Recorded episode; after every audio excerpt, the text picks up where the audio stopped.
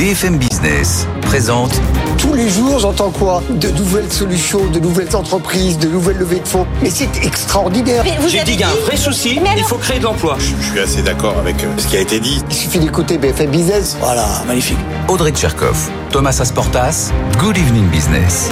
Allez, 19h sur BFM Business. Soyez les bienvenus si vous nous rejoignez dans la deuxième heure de Good Evening avec, comme tous les soirs, Audrey Tcherkov. Bonsoir Audrey. Rebonsoir Thomas et rebonsoir à tous. Alors, dans l'actualité ce soir, évidemment, on attend de pied ferme la composition du gouvernement de Gabriel Attal, mais on a déjà un nom, un nom très important. C'est celui du ministre bis, enfin du Premier ministre bis en, en l'occurrence, hein, du directeur de cabinet de Gabriel Attal, c'est Emmanuel Moulin. Un profil, vous allez le voir, très pointu sur l'économie. On va tout vous expliquer ce soir dans Good Evening Business. Oui, avec un programme très riche, puisque nous allons aussi euh, parler du Bitcoin avec une décision potentiellement historique de la part des autorités américaines qui devrait tomber ce soir. Elle pourrait autoriser la cotation du Bitcoin à Wall Street. Et puis, on va aussi parler des soldes qui ont démarré ce matin et qui vont être, comme toujours, un révélateur très important pour la consommation en ce début d'année. Bon, on débat ce soir en tout cas, Audrey, Avec Jean-Marc, avec les meilleurs évidemment, comme tous les soirs. Jean-Marc Sylvestre, éditorialiste à Atlantico, Isabelle Bordry, cofondatrice de Retency, et Marc Toiti, économiste et président du cabinet AC Défi. C'est Ça bon nous promet un débat animé. Allez, bah c'est parti, on est en direct jusqu'à 20h. À tout de suite. Good Evening Business, le journal.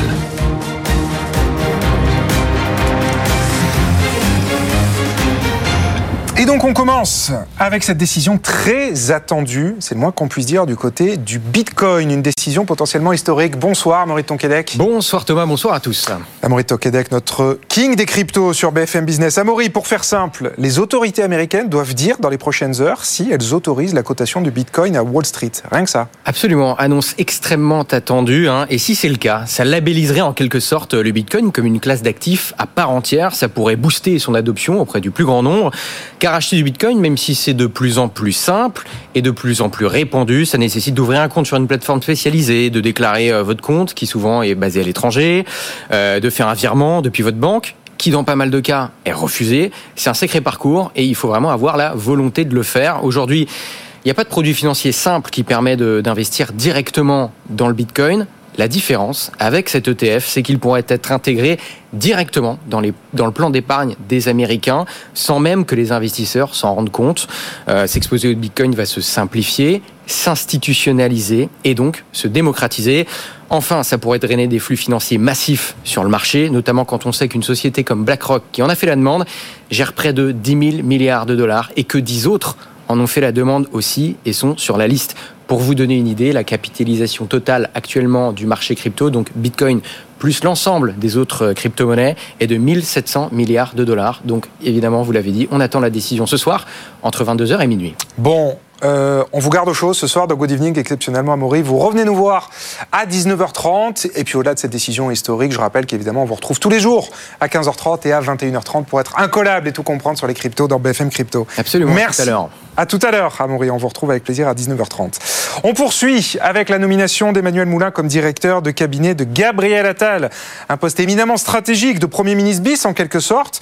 Et son parcours, vous allez le voir, ne laisse place à aucun doute. C'est très clairement ce qu'on appelle une pointure en économie. Caroline Morisseau. Emmanuel Moulin, c'est l'homme qui a été au cœur de toutes les crises ces 15 dernières années. En 2007, il est au cabinet de Christine Lagarde, rattaché à la finance quand éclate la faillite de Lehman Brothers. Il est ensuite conseiller de Nicolas Sarkozy à l'Élysée pendant la crise des subprimes, puis celle de la zone euro. C'est lui encore qui, aux côtés de Bruno Le Maire, comme directeur de cabinet, se retrouve à gérer la crise Covid. C'est quelqu'un qui a de grosses compétences techniques, un sang-froid à toute épreuve et de la bouteille. Il sera donc parfaitement complémentaire avec Gabriel Attal, nous dit l'un de ceux qui a travaillé avec lui. Autre atout, il connaît bien le monde de l'entreprise pour avoir fait plusieurs passages dans le privé, comme banquier chez Citigroup ou comme directeur adjoint chez Eurotunnel et Mediobanca. De quoi faciliter les relations avec les milieux d'affaires, ce qui n'était pas le fort des équipes d'Elisabeth Borne, si l'on en croit plusieurs sources. Enfin, il est très proche d'Alexis Collère, le secrétaire général de l'Élysée. De quoi resserrer les liens entre Matignon, Bercy et l'Élysée. Caroline Morisseau, on continue, 19h05 sur BFM Business. On continue avec ce coup dur pour le programme lunaire américain. Puisque la NASA, c'était il y a quelques heures, a annoncé le report de près d'un an de ses missions Artemis 2 et Artemis 3. Et ça veut dire très concrètement qu'il va falloir attendre au moins jusqu'à 2026 pour voir un astronaute à nouveau fouler le sol de la Lune. Jean-Baptiste Huette. Plus les mois passent, plus la Lune s'éloigne. Les États-Unis avaient pourtant tout planifié. La mission Artemis 2 devait voir en fin d'année des hommes aller tourner autour de la Lune raté, c'est reporté pour 2025, tout comme la mission Artemis 3, le clou du spectacle qui doit voir le retour des astronautes sur la surface lunaire, c'est reporté pour 2026. Pourquoi ces décalages de calendrier? Tout simplement parce que les industriels ne sont pas prêts. SpaceX d'abord est loin d'avoir terminé la conception de son vaisseau lunaire Starship. Les combinaisons ensuite, réalisées par Axiom Space et Collins Aerospace, les deux industriels sont confrontés à des casse-têtes techniques. Enfin, la capsule européenne Orion, qui doit envoyer les astronautes de la Terre à la station spatiale connaît, elle, des problèmes de bouclier thermique. Une situation finalement assez paradoxale, car si la NASA garde la main sur le développement et les grandes orientations du programme, elle se retrouve totalement dépendante du calendrier des entreprises privées qu'elle a sélectionnées. Si jusqu'à présent, les partenariats de la NASA avec les acteurs privés ont été couronnés de succès, notamment dans les fusées, pour les programmes d'exploration plus complexes, c'est une autre histoire. Jean-Baptiste tu es 19h06. On part à Vegas maintenant, comme tous les jours cette semaine, retrouver Frédéric Simotel au CES, le Consumer Electronic Show. Bonsoir Frédéric. Alors Frédéric, vous avez une grosse surprise aujourd'hui, puisque Satya Nadella en personne, le patron de Microsoft, a fait une apparition qui n'était pas du tout prévue dans les allées du CES. Et il a pris le temps, visiblement, Frédéric, de discuter avec nos startups, les startups françaises de la French Tech je vous avoue que certains ont encore du mal à y croire. Hein, prévenu en début de matinée qu'un dirigeant de Microsoft allait venir ici même hein, sur les stands de la, euh, la French Tech. Eh bien, ils ont vu arriver euh, rien de moins que Satya Nadella, le PDG de Microsoft, hein, l'une des deux trois personnalités les plus puissantes dans la tech au niveau mondial. Euh, alors, même, il a même été élu l'homme de l'année sur par CNN Business. Et puis, c'est le principal actionnaire d'OpenAI qui a défrayé la chronique l'année dernière avec son moteur d'intelligence artificielle générative, ChatGPT. Discussion autour de l'IA intégrée au robot Miroki du français. C'était juste ici les Français Enchanted Tools. L'occasion pour Satya Nadella aussi de voir que beaucoup d'entreprises françaises sont des clientes euh, de son euh, cloud Azure et intègrent déjà beaucoup ChatGPT, l'intelligence artificielle générative, dans leurs produits. Euh, il s'est ensuite dirigé vers d'autres délégations. Il a d'ailleurs été au passage impressionné par la venue en force des Coréens. Alors cette générative IA elle a également été au cœur de ces discussions avec Doug Macmillan, qui est le PDG de Walmart, qui l'a invité sur scène. Là aussi, c'était dans le plus grand secret. On l'a vu, on a vu Satya Nadella arriver sur scène. Euh, il a l'occasion de rappeler les percées de l'IA générative dans la bureautique, euh, dans la productivité des entreprises. Euh, et toutefois, il a quand même tenu à, terminer son, discours en disant avec cette nouvelle technologie offre de multiples opportunités, davantage de productivité, de la création de valeur. Mais, mais attention, il faut aussi être très conscient de ses défauts et de ses conséquences involontaires. Frédéric Simotel, on vous retrouve évidemment à 20h avec toute l'équipe de Tech pour une émission spéciale, émission événement semaine événement de BFM Business et Tech à Las Vegas en direct du CES. Et puis pour finir, et puisqu'on parle de Microsoft, on va vous raconter cette nouvelle illustration des prouesses dont l'intelligence artificielle a le secret. Et c'est Microsoft justement avec un laboratoire de recherche américain, qui ont utilisé l'IA pour trouver des nouveaux matériaux pour les batteries électriques. Et en quelques heures à peine, ils ont identifié des matériaux qui consomment beaucoup, beaucoup moins de lithium. Et ça, évidemment, ça pourrait tout changer. Raphaël Couder. 20 ans de travail en moins d'une semaine. Grâce à l'intelligence artificielle, les chercheurs de Microsoft et du laboratoire national Pacific Northwest ont testé pas moins de 32 millions de matériaux différents. Quelques jours plus tard, 18 candidats ont été identifiés et les scientifiques affirment que l'un de ces matériaux, un nouveau type d'électrolyte solide, pourrait réduire la consommation de lithium des batteries jusqu'à 70%. Cette découverte aurait clairement pris plusieurs années, voire dizaines d'années dans un laboratoire classique mais grâce à la puissance de calcul des super ordinateurs de Microsoft et surtout grâce aux algorithmes d'intelligence artificielle, le filtrage n'a pris que 80 heures. Alors certes, il faut rester prudent, il reste encore bien des obstacles avant la mise sur le marché de cette nouvelle batterie, mais les enjeux sont énormes. Aujourd'hui, les batteries au lithium sont partout, dans les voitures, les réseaux d'énergie ou dans tous les appareils électroniques. On s'attend à ce que la demande mondiale pour ce minerai soit multipliée par 10 d'ici 2030 et son extraction a par ailleurs un fort impact environnemental. Bref, une batterie qui parviendrait à se passer du lithium est considérée comme le Graal par les industriels. Raphaël Couder, 19h10, on va sur les marchés. Les marchés, je vous redonne la clôture du CAC à Paris ce soir. Un CAC qui n'a pas bougé, pas bougé du tout, 7426 points. Bonsoir Étienne Braque. Bonsoir Thomas. Euh, comment ça se passe à Wall Street? Ça se passe bien. Vous avez trois indices euh, américains qui sont dans le vert avec un Dow Jones qui grappille 0,2% au-delà des 37 588 points, plus 0,3 pour le S&P 500, plus 0,5% même pour euh, l'indice Nasdaq. On prend les mêmes, on recommence à regarder les plus fortes hausses à Wall Street. C'est les Amazon, les Microsoft, Nvidia aussi qui est à nouveau sur un record historique cet après-midi aux États-Unis. Attention néanmoins, tout peut changer ce soir puisqu'à 21h15, vous avez le patron de la fête de New York qui va s'exprimer. Il est très attendu sur euh, les baisses de taux. C'est un proche de Jérôme Powell.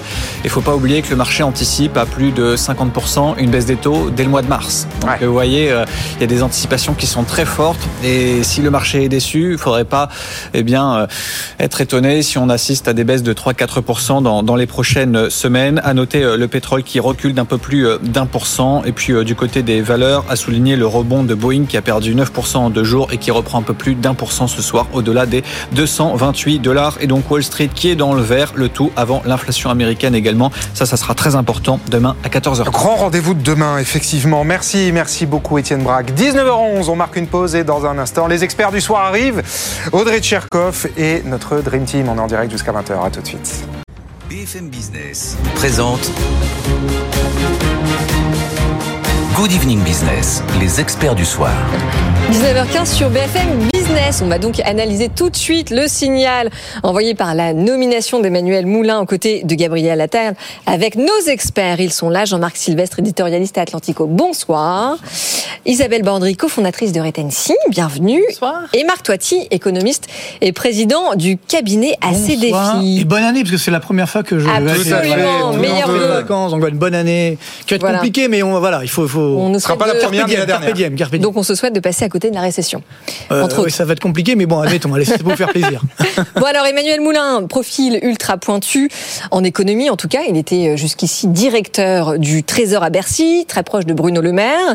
C'était son directeur de cabinet hein, quand il a été nommé à Bercy en 2017. Et avant cela, rappelez-vous, il était à la fois au cabinet de Christine Lagarde, donc toujours à Bercy, et conseiller économique de Nicolas Sarkozy quand il était aux affaires. Donc à côté de Gabriel Attal à sa droite, on a un profil très éco. Quel signal cela envoie selon vous? Qui se lance? Isabelle Moi, je pense que c'est vraiment un homme euh, bah, déjà d'une expérience incroyable. Depuis 24 heures, on dit on a le plus jeune Premier ministre, est-ce qu'il va être capable de faire face, etc. Et là, tout d'un coup, on a un homme d'une grande expérience qui a quand même géré deux crises. La crise de 2008 à côté de Christine Lagarde. Les subprimes, crise de l'euro. De 2020, Oui. à côté euh, de Bruno Le Maire. Et, et c'est un homme de, de l'en même temps, puisqu'il a été dans, du côté Sarkozy, c'est un rocardien. Oui, alors attention à l'en même temps, euh. Isabelle, parce qu'on a justement besoin de marquer une rupture avec la politique de l'en même temps. Euh, oui, mais je pense que la nomination d'Attal, renforcée par celle de M. Moulin, montre bien que Macron, là, aujourd'hui, veut créer le macronisme. Après le rocardien, après, le, après Strauss-Kahn, c'est le macronisme qui est en train de prendre un peu de forme. Il n'a pas, il pas choisi Darmanin, il n'a pas choisi Bruno Le Maire, qui étaient plutôt des hommes de droite, qui viennent du LR. Là, il a choisi deux hommes qui sont deux hommes fidèles depuis 2017. Et je pense que ça va ancrer ce nouveau courant qui est le macronisme, je pense. Marc Toiti, non, je suis sceptique. Non, si, si, moi je suis d'accord, mais je sais, je sais pas ce que c'est le macronisme. C'est-à-dire qu'en fait, c'est- le en même temps. C'est le en même Ah, temps. voilà, oui, mais enfin, pour moi, c'est une catastrophe le en même temps. C'est-à-dire que finalement, bah oui, parce que euh, globalement, on voit bien où on est la France aujourd'hui. Oui, c'est ce c'est-à-dire qui que nous a amené on là reste sur une situation.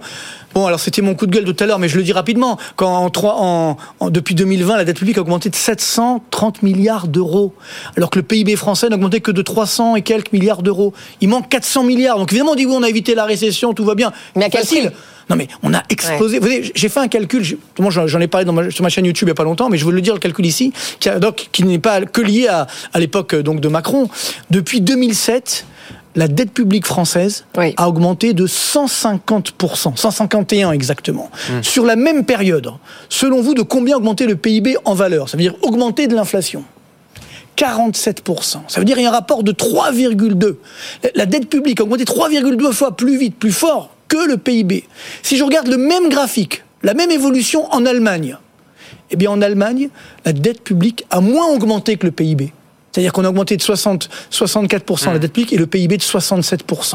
Donc c'est ça. Pour moi, c'est encore une fois, c'est pas toujours les Allemands sont mieux que nous, pas du Oui, tout. oui, oui. C'est-à-dire que on, on doit avoir de la rationalité économique. Si j'augmente ma dette publique et que derrière j'ai de la croissance, Très bien. Mais nous, ce qu'on a fait, c'est qu'on a gagné du temps. Mais alors, on a fait une que là sorte de maintenant, fuite en avant est très. Et moi, je, gardien du temple de Bercy, patron du Trésor, ex-dire cap de Bruno Le Maire, est-ce que ça vous rassure quelque part sur Bah, non, non, parce qu'il il a participé également, en 2007, c'était justement Sarkozy, il a participé à cette explosion de la dette publique. Et en fait, pourquoi on l'a fait ça? Parce que jusqu'en 2007 à peu près, en 2015 surtout, mais euh, en gros, quand on, augmente- quand on augmentait la dette publique, les taux d'intérêt augmentaient. Donc c'est évidemment, à chaque fois je disais aux, dirigeants du pays, faites attention, si vous augmentez trop la dette publique, les taux d'intérêt vont augmenter, ça va casser l'activité économique. Donc ils avaient peur.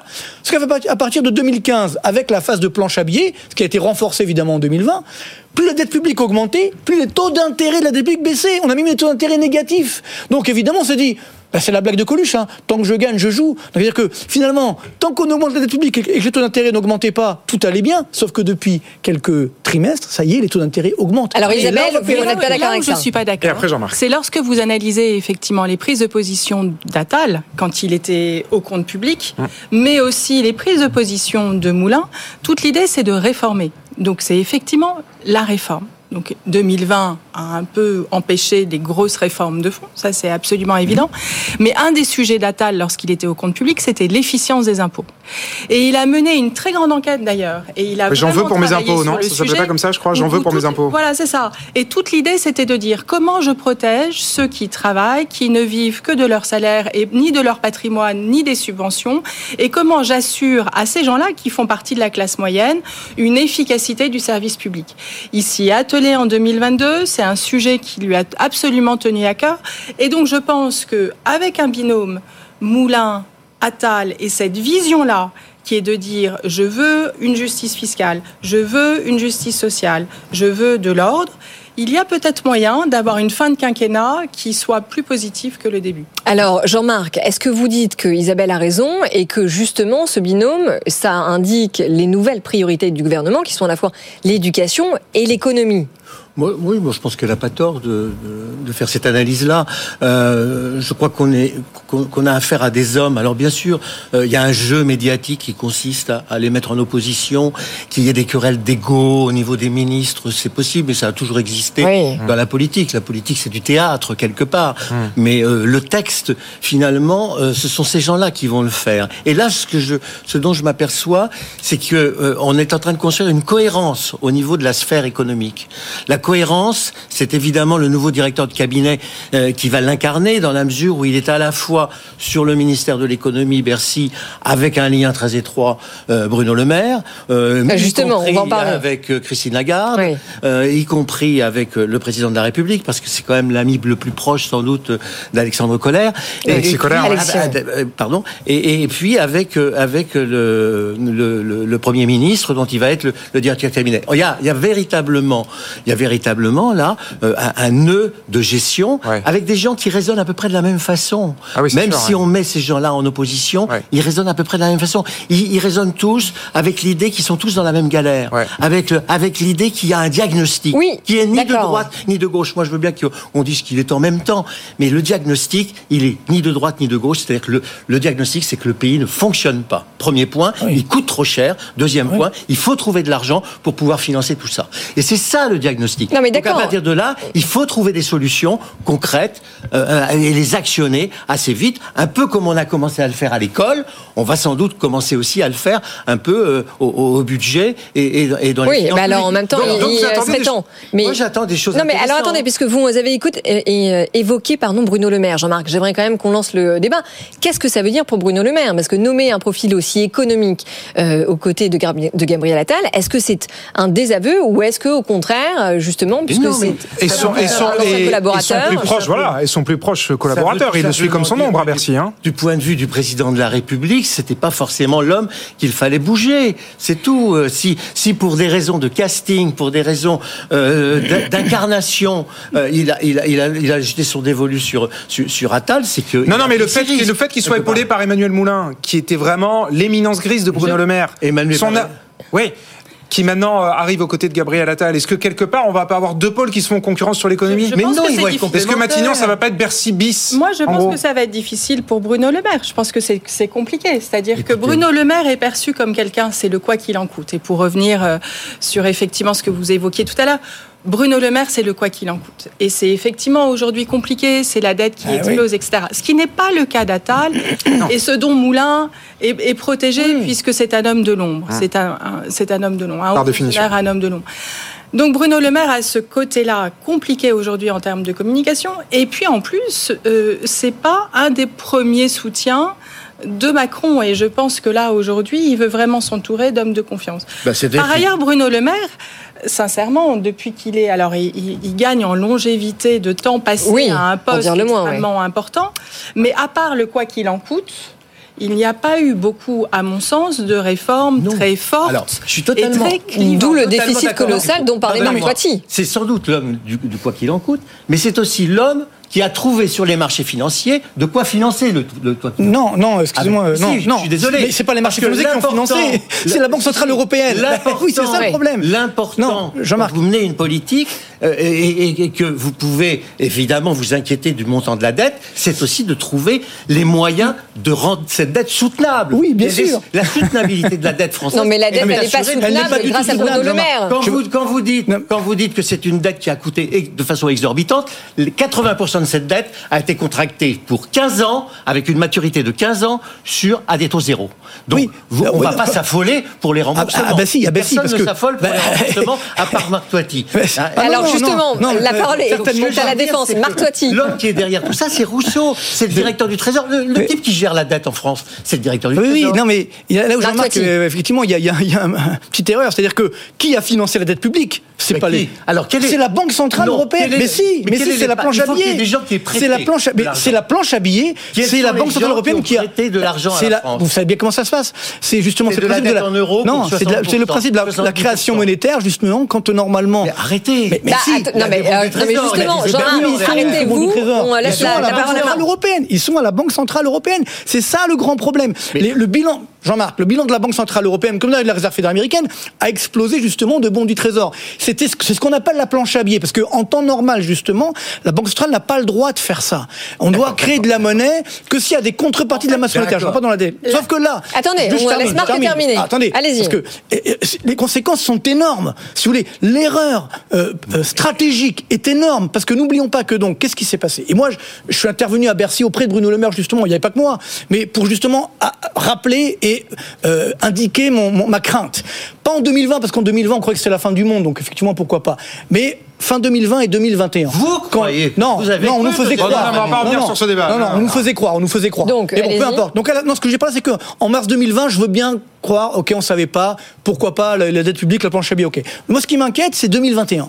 C'est qu'effectivement, en 2021, quand on voyait que c'était, justement, c'était pas la fin du monde, et on a continué. Et moi, je peux vous dire, parce que à Bercy, j'ai dit devant tous les économistes, hein, euh, il faut arrêter d'augmenter cette dette publique. Et là, on m'a, on m'a sauté dessus, pas physiquement, bien sûr, hein, mais on m'a dit non, mais on s'en fiche complètement, parce que justement, Moi, la dette publique. Attendez, je termine, je termine. Non, Marc, on a, voudrais- attends, je termine. Euh, simplement, on a, donnez. on a, Marc, on a- Marc, on a- Marc, on a- en 30 on a- secondes. Jean-Marc. cette dette publique a été donc financée par la planche à billets et c'est là où ça devient très dangereux.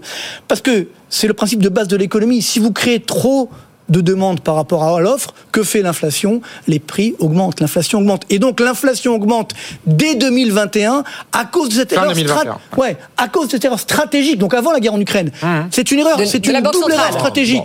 On a augmenté Alors, la dette publique et on l'a fait financer par la, par la Banque Centrale Européenne, ce qui a donc généré cette inflation. Il faut dire les choses. Et donc si, me, Bon, bah, si Monsieur dit. Attal, Bon, bien attendez, sûr. si Monsieur. Attal dit, il va dire la vérité, la faute de la il faut Banque le dire. Centrale Européenne. Mais pas du tout, mais c'est une réalité. C'est Jean-Marc. global.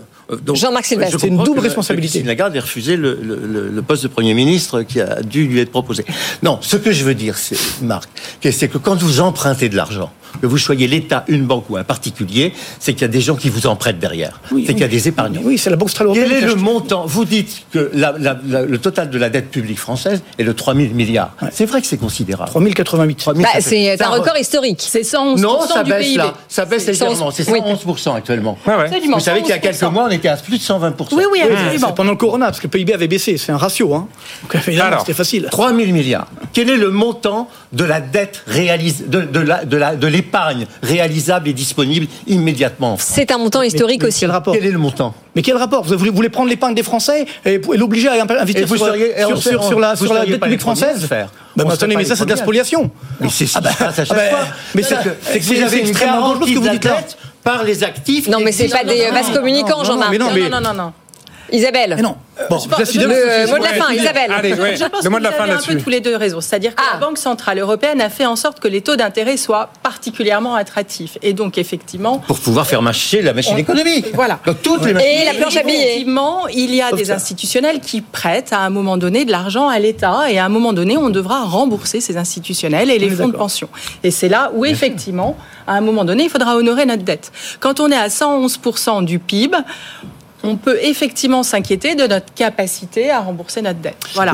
Surtout, On avait- surtout si la dette n'est pas investie dans des pôles de développement et de génération de On est croissance. d'accord. On est Mais d'accord. Et c'est il n'y a là- pas de signe d'inquiétude. Et c'est là où je pense que Bah le si, les taux binôme d'intérêt sont montés que à nous 3,50. avons depuis tout à l'heure à Ils baissent pas l'exécutif. là un petit peu. Un petit peu, Ouais. ils sont. Ils ont baissé d'un point là. Attends, les PMI. Non, non, Non, non, non, les taux d'intérêt sont repassés à Non, mais parce 2,5. que les PMI, 2,7. Jean-Marc, de ils sont à 2,7. Bah, Ils sont à 2,7 Ils donc. sont pas en train de baisser un petit Jean-Marc, ça va coûter combien l'État Vous savez combien l'État La charge d'intérêt de la dette d'ici la fin 2024, ça va être combien? 70 milliards C'est d'euros. C'est colossal, Jean-Marc. Vous vous rendez compte? Quasiment, C'est les- colossal. sur le 70 revenu. milliards d'euros. Si ça c'est pas une erreur stratégique, moi je veux bien tout le, je veux bien tout passer. Non, euh, alors, Attal, il a l'air d'être sympa, euh, Moulin et moi je l'ai connu C'est quelques pas fois. ça, Ils mais- sont sympas, il y a pas de problème. Mais il faut dire les choses. Moi ce qui, moi ce qui m'intéressait dans ce qu'a dit Attal hier, c'est qu'il a dit je vais vous dire la vérité et je vais et je vais agir. On la connaît. là. Ça a, Alors, non, mais ça déjà, a mais voilà, été le premier à notamment dire la vérité Alors- sur la crise de l'école, sur laquelle tout le monde Alors a voilà, fermé les yeux pendant des années. Voilà. Ces déclarations Donc on peut sur s'attendre à un l'économie. discours de si vérité. effectivement, il dit ça, il dit qu'aujourd'hui la France, parce que même si on prend euh, l'ensemble des actifs euh, de, de l'État français et de la puissance publique française, l'actif net, l'actif, l'actif net est négatif. Ça veut dire que l'État français est en faillite. Donc si, euh, euh, Donc, Monsieur Attal, Allez, allez, allez, je vous interromps. Pardonnez-moi, mais ce que vous ne En dites 10 pas, secondes, hein, Jean-Marc. C'est que derrière tout ça, il y a effectivement la nécessité de faire un certain nombre de réformes. Ah bah oui, bien sûr. pour baisser. mais que derrière tout ça, il n'y a pas de majorité politique pour le Bah, faire. Problème. Oui, mais c'est bien pour ça que Gabriel. Attal a une responsabilité colossale. Ouais. Bon ben voilà, c'est QFD, c'est QFD. Allez, 19h30, on marque une pause. On attend évidemment la nomination du gouvernement pour voir comment tout ça avance. En attendant, je vous redonne les principaux titres de l'actu. BFM Business présente Good Evening Business, les experts du soir. Allez, 19h33 sur BFM Business, troisième et dernière partie de Good Evening. On débat ce soir avec Jean-Marc Sylvestre, avec Isabelle Bordry, Marc Toiti et Amaury de Tonguédec qui nous a rejoint en plateau. Rebonsoir. Rebonsoir Amaury, si vous êtes là. Si vous êtes là, c'est pour parler crypto, évidemment. Amaury de Tonquédec, BFM Crypto, tous les jours sur BFM Business. Et vous êtes là parce qu'on attend, de manière assez imminente maintenant, une décision présentée comme historique de la part de la SEC, le gendarme boursier américain.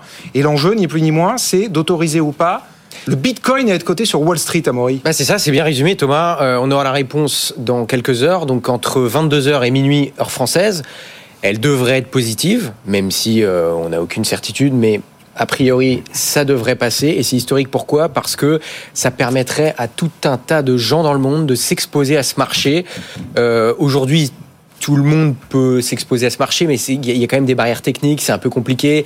Puis il y a même Bitcoin peut avoir encore une mauvaise image, notamment auprès des banques. Là, si euh, des fonds d'investissement comme, euh, comme BlackRock, premier fonds d'investissement au monde qui gère plus de 10 000 milliards de dollars, commence à mettre ça sur sa brochure, bon, bah, il y en a d'autres qui vont s'y mettre et ça risque de drainer des flux financiers massifs sur ce marché et de labelliser entre guillemets le Bitcoin. Ça va passer de quelque chose de dangereux pas bien à certainement quelque chose de ah finalement c'est pas mal auprès de beaucoup d'acteurs de la finance. Mais alors juste pour que les gens qui nous regardent et qui nous écoutent comprennent, est-ce que ça veut dire que euh, on peut s'attendre à ce qu'il y ait beaucoup, si la décision était positive ce soir, à ce qu'il y ait beaucoup de gens qui justement utilisent la plateforme de BlackRock pour euh, s'exposer euh, aux cryptos? Alors, mon avis personnel, c'est que ce soir, si c'est accepté, on va poser en quelque sorte les tuyaux. C'est-à-dire que je pense qu'il n'y aura pas forcément, le marché va pas forcément exploser tout de suite. Après, ça va être beaucoup de spéculation. Il peut partir à la hausse comme partir à la baisse. Il peut y avoir un sell the news, comme on dit en bourse. Que C'est ce qui s'est passé hier soir, partir à la hausse. hein. Alors c'est parti à la hausse et après il y a eu. Oui, mais avec Oui, une, bah, quand on a vu que c'est une fake fake news. news, Oui, voilà. c'est ça. Ouais, mais ça commençait aussi quand la fake news n'était pas encore sortie. Donc, on sait honnêtement, on sait pas ce qui peut se passer. Fake news, pardon, je rappelle pour ceux qui n'ont pas suivi, c'est qu'il y a eu un tweet qui annonçait qu'effectivement la SEC l'autorisait. C'est ça. Un- Mais c'était un faux Il y a tweet. eu un contre-tweet après. Oui, c'est incroyable. Alors, Voilà. ce Donc, qui est faux. Ce qui oui, est incroyable, c'est que ça vient du compte officiel de la SEC C'est sur la- X. l'arroseur Piraté. C'est ça. Il a été Piraté. Mais alors, il a été piraté, Il va mais ce falloir qui est, euh, ouvrir une enquête. et il y a une enquête qui va être ouverte, et ce qui est très intéressant, c'est qu'une De des des la raisons. Contre elle-même. Absolument. Et une des raisons pour laquelle l'ETF Bitcoin Spot n'était pas accepté, c'est que d'après la SEC, soi-disant, il y avait des risques de manipulation de marché. Et la SEC, hier soir, malgré elle, a manipulé le marché. Une Incroyable. question à poser. Ah ben, allez-y, Jean-Marc. Profitez-en, là, vous avez le meilleur. Hein, Si posez toutes les questions que vous voulez sur bitcoins. donnée, Si, c'est, attendez, Qui si, m'étonnerait. quoi, pardon? Si l'autorisation est donnée Oui. hein, d'inscrire des bitcoins dans les fonds de placement qui seront cotés à la bourse de New York, hein, c'est ça. Euh, Est-ce que ça veut dire que le bitcoin va devenir une monnaie comme les autres, avec la garantie des autorités américaines comme les autres, et la sécurité offerte en matière de- d'information comme les autres Alors, avec la avec l'assurance et la garantie donnée par la SEC. Alors pour moi, il faut différencier deux choses. Là, je pense qu'on ne parle pas tellement de, de monnaie dans ce cas-là, on parle plus d'actifs financiers, on parle oui, plus non, de réserves de valeur. C'est-à-dire que là, Ouais. c'est deux choses différentes. Là, il va pas être accepté comme monnaie légale, ce sera absolument pas une monnaie légale, en tout cas aux États-Unis dans un premier temps. Il y a des pays dans lesquels c'est déjà le cas, mais ça reste très marginal. Euh, là, ce sera accepté, on va dire que, comme l'a dit Thomas tout à l'heure, ça va être coté à la bourse de New York. Voilà, si on peut le, le- le résumer comme ça. Donc, ça va rentrer entre guillemets sur la brochure de beaucoup. Oui, ça va être aussi simple d'acheter du bitcoin qu'une action, qu'une devise. Voilà, c'est ça. première. Oui, mais Bitcoin, sans hein. euh, ça, en soi, c'est une révolution. bah, sans Non, mais euh, oui. avoir à en détenir pas les- directement, surtout. Voilà, c'est ça. Alors Oui, là, la, aussi. la- la- la- la petite, euh, comment dire, la petite euh, subtilité, c'est qu'aujourd'hui, il y a des ETF Bitcoin qui sont déjà autorisés, mais c'est des ETF Bitcoin sur les futurs. Donc, on n'a Ah. pas, en fait, on parie à la hausse Ah oui. ou à la baisse sur le prix futur du Bitcoin. Là, ce qui va être autorisé, c'est que la société émettrice devra détenir en propre directement des Bitcoins. Donc, on va être indexé directement au prix du Bitcoin. Et là, ce serait une grande première mondiale. La première demande d'ETF euh, historique avait été faite en 2013, donc il y a Ah, c'est plus ça, il y a de 10 ans. Ça fait 10 ans. ouais. Et euh, voilà. Et Bon. vous croyez pas que c'est un Isabelle échec justement pour ce type de d'actifs? Alors il y a deux façons de voir les choses. C'est vrai que euh, ça, comment dire, c'est un peu contraire Ça à la- banalise. à l'idéologie première Ouais. du Bitcoin. Bah ce oui. pourquoi ça a été Ça devait créé. révolutionner Mais par contre, la le- monnaie, les actifs, et aujourd'hui, on. Bah, le but c'est que ce soit démocratisé et on peut pas passer par de la démocratisation sans passer par euh, des moyens de s'en procurer plus simples pour le grand public, on va dire. Non, mais, ouais, alors, Marc Toiti. alors c'est que le Bitcoin, hein, c'est pas l'Ethereum, etc. Alors là, ce sera le Bitcoin, mais si le Bitcoin est accepté, Oui. très certainement, on aura Ah ouais, probablement un. ETF Ethereum derrière. D'ailleurs, on a vu le cours qui commençait à s'apprécier parce que Ouais. le marché est déjà en train de pricer Anticipe, la ouais. suite. Voilà. Non, mais ce qu'on voit bien, c'est que l'ETF, donc, il suit effectivement la valeur. hein. Donc c'est ça, c'est ça le, le vrai enjeu, c'est que ça ne change rien du tout par rapport au Bitcoin. C'est-à-dire que ça va rester effectivement complètement opaque. Mais néanmoins, euh, c'est vrai que les fervents défenseurs du Bitcoin, eux, ils refusaient justement ça. Donc Bien moi, je suis- sûr, je suis bien pas sûr. sûr Non, que mais, je- bien perçu mais Marc, par attendez, les- parce par les que si, si euh, ça rentre euh, en bourse et si c'est coté à que- Wall Street, ça ne sera plus opaque. Non, parce que l'ETF, en fait, non. Parce Le qu'en fait, l'ETF, reste opaque. l'ETF, sans entrer dans la technique, l'ETF, il va suivre le cours du Bitcoin. Mais ça veut pas dire pour autant qu'on va acheter en direct des Bitcoins. Donc c'est c'est ça euh, la, la- la différence. Et, et à ce moment-là, c'est vrai qu'on perd un petit peu l'image. On est complètement Mm. décentralisé. On échappe à tout, à tout contrôle, etc. Donc les Bitcoins continueront d'échapper à tout contrôle. Mais par contre, pas effectivement, pas l'ETF. Donc vous confirmez, on gardera une, une opacité totale. Alors, bah, une opacité, ça dépend ce qu'on entend par opacité, parce qu'en fait, euh, Bitcoin est une blockchain publique. Donc, Oui. tout ce qui se passe sur le Bitcoin, vous et moi, vous pouvez aller là sur Oui, Internet non, et aller voir ce qui s'y passe. C'est-à-dire savoir donc, qui c'est y a derrière, opaque. etc.. Bah, Il n'y a personne derrière parce que c'est totalement décentralisé. Maintenant, ce qui se passe, c'est que ça ne va, qu'il soit approuvé ou pas, l'ETF, ça ne va rien changer au fonctionnement technique de Bitcoin. Voilà. Là, Voilà. c'est uniquement de la spéculation, entre guillemets, c'est son prix qui va s'apprécier à la hausse ou à la baisse. Il risque de s'apprécier sur le long terme à la hausse parce qu'encore une fois, on va ouvrir les vannes et il risque d'avoir des afflux financiers massifs. Il y a à la fois les flux financiers et à la fois le fait que ça va le labelliser et, et- et aider le Bitcoin à être Là, quelque part, il gagne un peu ses lettres de noblesse. Le bitcoin entre à Wall Street, c'est un peu ça. Avant, un peu après, ça, quoi. C'est un peu ça. Ouais, mais comme l'a bien dit Amaury, au- Aujourd'hui, les ETF, c'est surtout pour des indiciels. Par exemple, quand vous voulez acheter du CAC 40, vous pouvez pas acheter toutes les sociétés du CAC 40. Donc, vous achetez un ETF qui Ah, fédère toutes les sociétés et qui suit le CAC 40. Euh, là, euh, avoir un ETF pour le Bitcoin, je je vois pas véritablement ce que ça peut apporter, à part peut-être un peu plus de communication et de fluidité C'est ça, marché. oui, oui. Alors, ce que ça va apporter, Et de c'est que transparence. ça va permettre, à- dans un premier temps, en tout cas aux États-Unis, à tout un tas de personnes d'en détenir sans même forcément le savoir Oui. dans leur assurance vie. Aujourd'hui, c'est pas le cas. Il n'y a pas de Bitcoin dans les assurances vie aux États-Unis. Non, mais je, je veux Marc, pas casser l'ambiance, c'est vrai, bon, parce que c'est vrai, c'est- non, parce que non, c'est vrai que ce le n'est Bitcoin, pas votre non, habitude, non, Marc. Le Bitcoin, c'est vrai que c'est une religion, donc il faut, il faut, il faut pas dire truc pas bien, parce que sinon après on dit, oh, allez, bon, non, moi, Mais si, on peut tout dire Moi, j'adore le. Bitcoin, mais il faut juste. religion de l'économie il- souterraine, Voilà, hein. exactement. Voilà. Ouais. Il faut juste rappeler ce qu'a bien dit Amaury, c'est-à-dire euh, n'oubliez pas le couple rendement-risque. Vous avez bien fait de venir. Il y a hein, un ouais. risque Ouais. énorme. On est bien. C'est-à-dire il y a un risque énorme qui est là. Et je rapp- ça me rappelle quelque chose de très important qu'on a vécu, bon, euh, pour les plus anciens, euh, c'est-à-dire en 2006, demi- un peu avant 2007, c'est qu'effectivement, à l'époque, la plupart des banques avaient créé des, ce qu'on appelait à l'époque des SICAV monétaires dynamiques. Vous voyez, rien que le nom, il y a un problème. Non, SICAV monétaire dynamique, c'est-à-dire que c'est- subprimes soi-disant c'était du monétaire, donc c'était sans risque, mais c'était dynamique, à rendement élevé. Pourquoi? Parce que devant, il y avait des dettes subprime. Et on, évidemment, Ça on dit, s'est effondré. ah ben ça, alors maintenant qu'elles sont dans, dans- que c'est les banques qui les vendent, c'est formidable. Et puis un an plus tard, ça va aller Bon, pas. vous vouliez pas plomber l'ambiance, mais vous l'avez un peu plombé Voilà. quand Non, même. ce que je pas, c'est que C'est Ah, oui. d'ailleurs la raison il faut pour être laquelle crisisation a permis de, de contaminer le monde entier Exactement. dans la crise. Oui. Donc, soyons prudents Donc quand même. on est on est là dans l'antichambre de quelque chose. Vous pourriez peut-être re- de re- de redevenir pessimiste là. Parce qu'on est dans l'antichambre là, d'une catastrophe monétaire. Mais alors justement, Amaury, parce que euh, rappelez-nous, en termes de, de valorisation, pour savoir de, de quoi on parle, vous avez parlé de 1700 milliards de dollars, donc ça c'est la valorisation euh, du marché crypto total, et Bitcoin seul, c'est combien? C'est un peu moins de 1000 milliards, un peu moins de 1000 milliards actuellement. C'est trois, fois moins que la dette française. hein. Non, mais euh, Oui, mais surtout beaucoup on moins que. BlackRock- Oui, mais on en est qu'au début, on en est qu'au début. Non, mais justement, quand on a un acteur comme BlackRock qui Voilà. a 10 000 milliards de dollars d'actifs sous gestion, qui va rentrer sur ce marché, et peut-être, on l'aura peut-être ce soir à partir de 22h. Ah bah, ça va tout changer. Et qu'il y a 10 autres sociétés aussi de gestion qui, qui, qui, qui vont arriver derrière et qui seront acceptées en même temps pour pas faire de favoritisme et tout le reste qui va suivre. Oui. Bon, ça risque. Mais juste, pardon, mais si on vous écoute, euh, on a envie d'acheter euh, tout de suite. Alors, faut surtout pas euh, FOMO, comme on dit, surtout pas. Audrey, Il faut Bah jamais- non, mais attendez. il faut jamais acheter Bah un si. actif quand, quand, euh, On quand- donne des quand- quand conseils. il monte en, en flèche ou quand il. Non, mais nous- comme on dit, il faut nous- pas attraper le couteau qui tombe. Ne n'oublions pas qui va gagner beaucoup d'argent, c'est BlackRock et c'est ceux qui ont proposé effectivement, c'est-à-dire comme les banques avec les, les, les cryptos, enfin avec Non, je veux dire les, subprimes, elles mais n'ont pas perdu attendez, d'argent. si- Donc, s'il rentre voilà. à Wall Street, on peut imaginer que ça soit une tendance haussière. Alors oui, parce que ça, Enfin, encore sur une la- fois, sur on la pose, durée. on pose les, il y a deux choses. Il y a à la fois on pose les tuyaux qui Oui. pourront drainer ces flux-là, et à la fois il y a l'aspect tampon. Oui, ça y est, institutionnel. maintenant c'est ok. Voilà. ça Mais va- est, effectivement, on va, on va finir comme ça. C'est vrai que c'est un peu contradictoire. On institutionnalise quelque chose qui veut justement être, un- qui voulait être un nouveau À système. contre-courant, ouais. Là, le Bitcoin C'est est un peu récupéré par BlackRock, quoi, quelque part. C'est tout un débat, mais après ça n'empêchera pas de détenir soi-même ses bitcoins en propre. Ah non, mais bien sûr. Moi, franchement, je, dit- je ne comprends pas pourquoi, Allez. pour quelle raison profonde BlackRock se lance dans cette opération. Ah bah parce qu'ils y croient, Jean-Marc. dans- elle est engagée dans Eh une ben, Jean-Marc, j'ai une très bonne nouvelle à image. vous annoncer. Non, mais J'ai une c'est- très bonne c'est nouvelle à vous annoncer. une image de rigueur, de morale, de respect d'éthique, etc. Non, mais c'est- compte c'est- tenu de la RSE, compte tenu des. Enfin, c'est- est-ce que c'est BlackRock est très incroyable, intéressé par les sujets d'éthique Non, Enfin, Ah ouais, alors ça, ce sera un autre débat. Oui. Non, non, là, on n'a plus le Non, temps. mais c'est le exactement quand Lehman cas- Brothers et, euh, et, euh, et Goldman Sachs ont acheté des dettes subprimes. C'est exactement la même façon. Les Et- et- et quand vous souvenez, Madoff. Ou du Madoff. et Non, mais c'est la, la On va rentabilité laisser, on va financière laisser, avant on va, tout, Jean-Marc. on va laisser Amaury Non. partir. Bah, Merci Amaury d'être venu. Parce que, Merci, Amaury. Avec plaisir. parce que vous avez suivi, euh, vous allez suivre cette nuit la nouvelle et demain matin à 6h il est là en direct. Ah on n'est pas là, lui il est là pour justement tout nous expliquer. Si Donc c'est on va laisser un peu dormir. si c'est accepté. Si c'est accepté. Ah oui, c'est pas accepté, vous dormez. Bon. Voilà, c'est ça. Euh, Le sujet Enfin, on, 48 on a lancé les paris, vous euh, dites a Il y a priori des chances, il y ça a va des qu'on voit demain matin à 6h avec Il y a des chances. Il y a des chances. Merci Amaury, merci d'avoir veillé avec nous jusqu'à Mais merci à quasiment vous. 20h dans euh, Good Evening Business. Ça fait plaisir de mélanger les émissions comme ça. Allez, il nous reste 5 minutes. On parle des soldes. On parle des soldes. Ah. Voilà, il n'y a pas les soldes sur, Sur le Bitcoin, Bitcoin mais il y a des soldes sur le textile.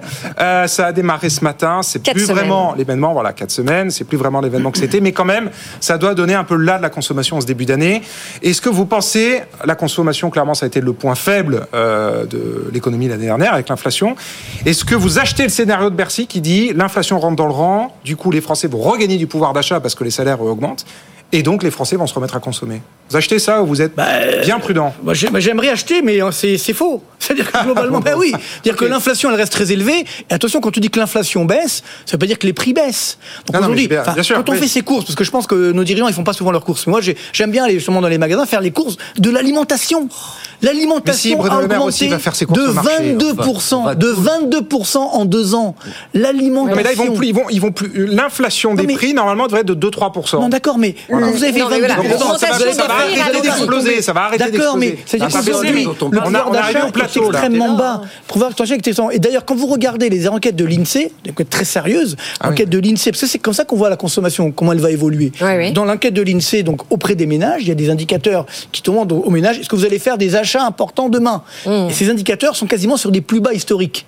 Donc voilà, c'est une réalité. Donc Oui, mais les Français ne sont pas dupes. pour rebondir quand même sur votre, euh, enfin sur la crise dont, dont vous nous parlez euh, à chaque fois et qu'on est en train de vivre, c'est vrai.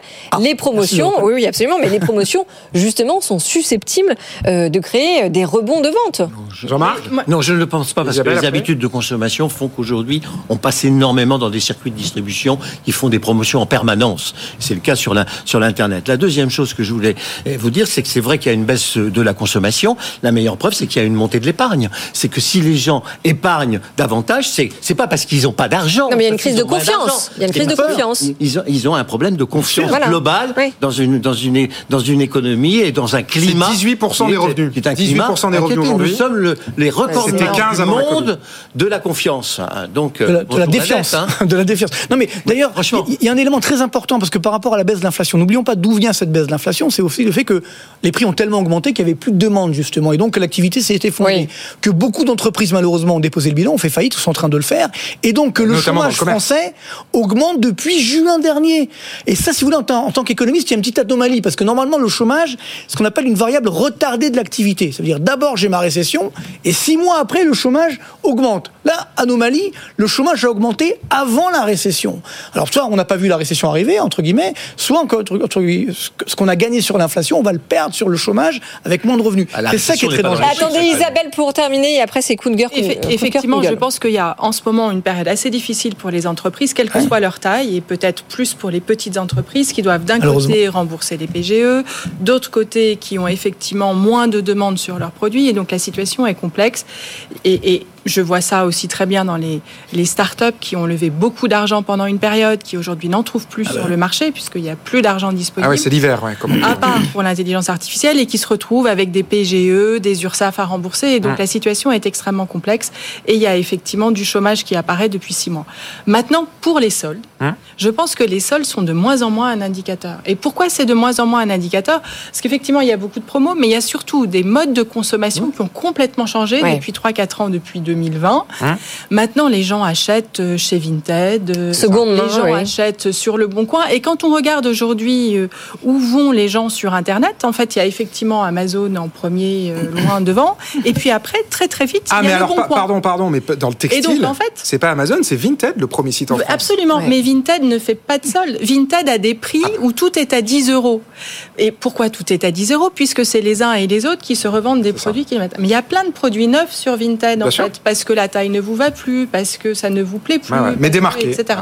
Donc en réalité, aujourd'hui, quand vous voulez acheter un produit, vous n'achetez plus forcément le moment des soldes pour l'acheter à un bon prix, puisque vous pouvez le trouver sur Internet à un prix qui correspond à ce que vous voulez mettre. Donc je pense que ces modes de transformation font que les grands rendez-vous qu'on avait, notamment Ouais, au moment des soldes, ne sont plus des indicateurs Et donc, ce que, ce que vous dites, Isabelle, est complètement illustré par le dernier sondage IFOP qui indique que 60% des Français, c'est quand même énorme, ont prévu soit de renoncer complètement au solde, soit d'y consacrer un budget beaucoup moins élevé. Et puis n'oublions pas qu'il y a aussi toute une communication, notamment du gouvernement, sur la déconsommation hein, qu'on a menée, qu'on a menée euh, juste avant les fêtes de fin d'année, donc c'était pas le bon moment.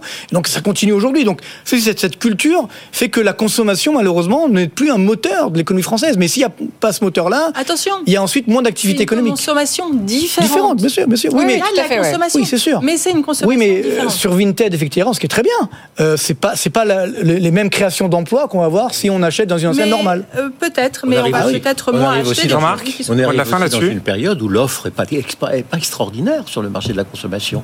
Quel est, quel- citez-moi des exemples de- d'offres euh, qui, avec un effet waouh important, avec une innovation en forte. Non mais attendez, Euh, on a un Black ah, Friday toutes les semaines. ben, Peut-être, mais c'est uniquement une offre de prix. Oui, absolument. Oui, vous parlez d'offres produits, ouais. Mais je parle de produits, de, de technologie. Regardez le marché automobile, il se tient parce qu'il est complètement euh, boosté par, par, par les Par les primes. par, par l'électrique et par euh, et par le gouvernement et par les primes. Mais il n'est pas génial. Si la, la seule offre qui fonctionne, c'est les offres de voyage avec des rattrapages parce que Ah là, tous oui. les trains sont pleins, tous les avions sont pleins, tous Ouais, les vrai. Airbnb sont pleins. Ouais. Que vous avez une consommation de temps, du coup, de, et, les gens sont prêts à payer assez cher pour pouvoir Enfin, de toute façon, globalement, la tendance, c'est acheter moins et acheter moins cher. Pas C'est forcément, organisé parce que les biens de luxe- différemment. Les biens de luxe continuent de progresser. Oui, mais les biens de, Oui, mais de même eux, luxe mettent la euh, mettent aussi, voilà, exactement, à la seconde main. Allez, euh, 19h50, on garde 5 minutes pour vos coups de gueule. euh, Vos coups de. J'ai- De gueule, c'est la contraction Voilà, entre de cœur gueule, et. De gueule, on verra bien. Euh, vous commencez, Marc? Ah bah si vous voulez. Alors-. Moi, je- moi, je- j'avais pris de parler de la dette publique, mais comme on en a parlé tout à l'heure, je vais vous parler du déficit public parce que ça c'est quand même un truc Ah, énorme. c'est un autre coup. Ah oui, parce que c'est énorme. parce que, petite- le, le- le cu- le cumul des déficits, c'est ça ce qui fait la Le dette. frère de c'est, la euh, dette, ouais. Mais non, mais ça qui est incroyable, parce que justement, on parlait de 2020-2021, donc on se dit bon, c'était une période compliquée, c'est normal qu'on avait des déficits. Mais en 2023. Normalement, ça allait un peu mieux. Il y avait même un peu d'inflation, donc ça avait augmenté les recettes de TVA. Donc on, on s'attendait à une baisse du déficit public. Or, on a les chiffres sur les dix premiers mois de l'année, juste le déficit public de l'État seulement, hors collectivité locale et sociale. On est à quasiment 180 milliards d'euros sur les dix premiers mois de l'année, ce qui est un record historique sur les dix premiers Mais mois ce que- ce d'une qu'il faut année. préciser, et ça, est-ce c'est que- très dangereux parce que je reviens justement Ouais. sur le- nos dirigeants politiques. Parce que là, on a de quoi être en colère. Non, mais- Parce qu'encore une fois, quand ça va mal, quand, ok, c'est le corona, ce que vous voulez, mais là, ce qu'on attend de nos dirigeants, c'est d'être sérieux. Non, Et mais en colère surtout parce que, Marc, ce dangereux- que, ce que vous ne dites pas, c'est qu'il y a une explosion des frais de fonctionnement et on ne s'endette pas euh, à cause, de, enfin, euh, je veux dire, par rapport à des bonnes raisons qui seraient des investissements d'avenir. un, sur les investissements d'avenir qui sont pas très peu là, et, social. et- et deux, malheureusement, et deux, on a également ce problème, je dirais, des services publics Oui, qui sont de moins en moins s'effondrent. bons. Ouais, ouais, tout à Donc, fait. où va l'argent Tout à l'heure, je l'expliquais sur la dette publique, il manque 400 milliards entre la hausse de la dette publique et la hausse du PIB. Il y a, il y a un problème de gaspillage, et donc moi j'attends, peut-être de la nouvelle ben équipe, voilà. on verra bien, qu'on fasse un, un vrai boulot, mais voilà, ça fait des années que j'attends, ça fait 25 ans que j'attends finalement, hein, parce que tous les dirigeants, je les ne ai vus, désespérez pas, on et ils nous ont promis, y a entendu un coup donc de j'y crois plus trop cœur aux qui nous promesses, permette de, malheureusement. de reprendre foi euh, en nos dirigeants Coup de cœur ou coup de gueule? Jean-Marc. Oh, c'est un, tout petit coup de gueule, euh, mais qui va vous paraître un peu euh, décalé par rapport à une actualité qui nous, nous occupe énormément en France. Mais je crois que l'actualité de 2024, ça va être la prise en compte des risques géopolitiques. Ah, ça c'est Euh, sûr. et, ouais. et- et qui va en obliger non seulement les gouvernements à s'en occuper, encore que visiblement ils s'en préoccupent pas trop, mais qui va obliger aussi les entreprises à s'en préoccuper. Et ça va être aux entreprises de se préoccuper de ces risques géopolitiques, parce que je ne crois pas qu'on pourra continuer comme on l'a fait depuis 25 ans, à vendre et à faire du business et du commerce dans des pays qui font n'importe quoi, qui ne respectent aucun droit, aucune morale, aucune éthique. J'en reviens à la nécessité bien protestante d'une morale dans le monde des affaires, et la géopolitique va nous l'imposer. Donc c'est plutôt positif finalement. positif. Ah bah voilà, oui. Isabelle. Alors moi, passé, plutôt, positif aussi. Je pense que le, le couple qui a été nommé Attal Moulin Ah, euh, depuis quelques heures va protéger les, les classes moyennes. Ah, ça vous redonne du, re- redonne du baume au cœur. Ah, vous y croyez, Absolument. ouais. Et, et je- et j'y crois. C'est-à-dire qu'ils ont un discours pragmatisme, ils se veulent transparents, ils veulent aller proche du terrain, ils ont une connaissance effectivement euh, des méandres euh, du budget, du trésor, etc. Et donc je pense que Macron ne veut pas être celui par lequel Marine Le Pen arrive et que le choix de ce gouvernement-là est absolument stratégique pour que cela n'arrive pas, c'est-à-dire qu'effectivement, il puisse répondre aujourd'hui aux problématiques des classes moyennes qui, jusqu'à présent, allaient vers euh, les partis d'extrême. Et ben même Marc Toiti euh, Non, est d'accord non, avec je suis d'accord. Ben, évidemment, on a tous envie d'y croire. Le problème, c'est qu'on oublie une chose. Le gouvernement n'a pas la majorité. À l'Assemblée, il a une majorité relative. Oui, mais justement, n'oubliez pas que le choix un- de Gabriel Attal, c'est le choix du seul ministre qui est, euh, comment dire, euh, salué par l'ensemble des différents partis Ah Oui, non, avec mais non, non, mais il y a non, une mais attendez, effectivement, sur une, sur une personne, Oui, mais- très bien. Après, quand on va devoir proposer, effectivement, par exemple, aujourd'hui, Rien n'est simple. si Non, mais sur l'importance de restaurer le dialogue, en tout cas, c'est un bon choix. Non, bien sûr, non, je parle pas de ça. Par rapport à réduire. Moi, j'ai envie d'y croire. Tout le monde a envie d'y croire. Mais on doit, voilà, si on doit réduire effectivement cette dette publique, si on doit réduire nos déficits, est-ce qu'on va trouver une majorité ça me paraît compliqué, donc peut-être 49-3, etc. Combien de temps ça peut durer? Moi, je pense que, surtout, pourquoi il y a un changement de majorité? C'est parce que bah, Elisabeth Borne, on n'en pouvait plus du 49-3. Quoi. Elle, a, elle a été usée, elle a été pressurée, et donc maintenant, euh, bon, bah, il y a un nouveau, peut-être un jeune. peut-être un Alors c'est surtout Bon. Emmanuel Macron qui n'en pouvait plus du 49.3 et qui se être- sépare Moi, je pense que j'ai envie d'y croire, mais je pense que politiquement parlant, euh, ça va être compliqué alors, parce qu'il Oui, n'y a, pas la- y a pas la majorité. Ça vaut le coup Allez, ce sera le. Ah bah bien sûr, Ça vaut le coup d'y Voilà. croire, Voilà. c'est le mot y de la fin. Absolument, et on est résolument optimiste sur BFM Business. Business. Merci, merci à tous les trois d'avoir participé à l'émission et débat ce soir. Marc Toiti, Isabelle Bordry, Jean-Marc Sylvestre. C'est notre coup de cœur à nous. On est ravis d'être là tous les soirs, Audrey, dans Good Evening. Voilà, exactement. Et euh, si vous êtes aussi ravis de nous écouter et de nous regarder, la bonne nouvelle, c'est que euh, vous pouvez le faire en replay. Ça s'affiche sur vos écrans. Sinon, c'est bfmbusiness.com. Et puis, bien sûr, on se retrouve euh, demain soir. Absolument, en direct à 18h. Et dans un instant, on prend l'avion et dans 5 minutes, on est à Vegas. Ben oui, on est à Vegas, Las Vegas, Tech Co en direct du CES, la grand-messe de la tech. Toute la semaine, BFM Business et Tech Co sont sur place. Non, j'ai pas encore de Concorde qui vous emmène dans 5 minutes. Mais voilà, vous Parce bougez pas, vous bougez pas. choses aussi. Hein, bon, bref. Vous bougez pas et dans 5 minutes, tranquillement, au chaud, euh, sur votre canapé ou dans votre voiture ou en podcast ou en replay, bah, vous regardez Tech Co et on vous raconte tout ce qui se passe, toutes les innovations de demain euh, au CES avec nos équipes. Bonne soirée. À tout de suite. Good Evening Business. Actu, experts, débat et interview des grands acteurs de l'économie.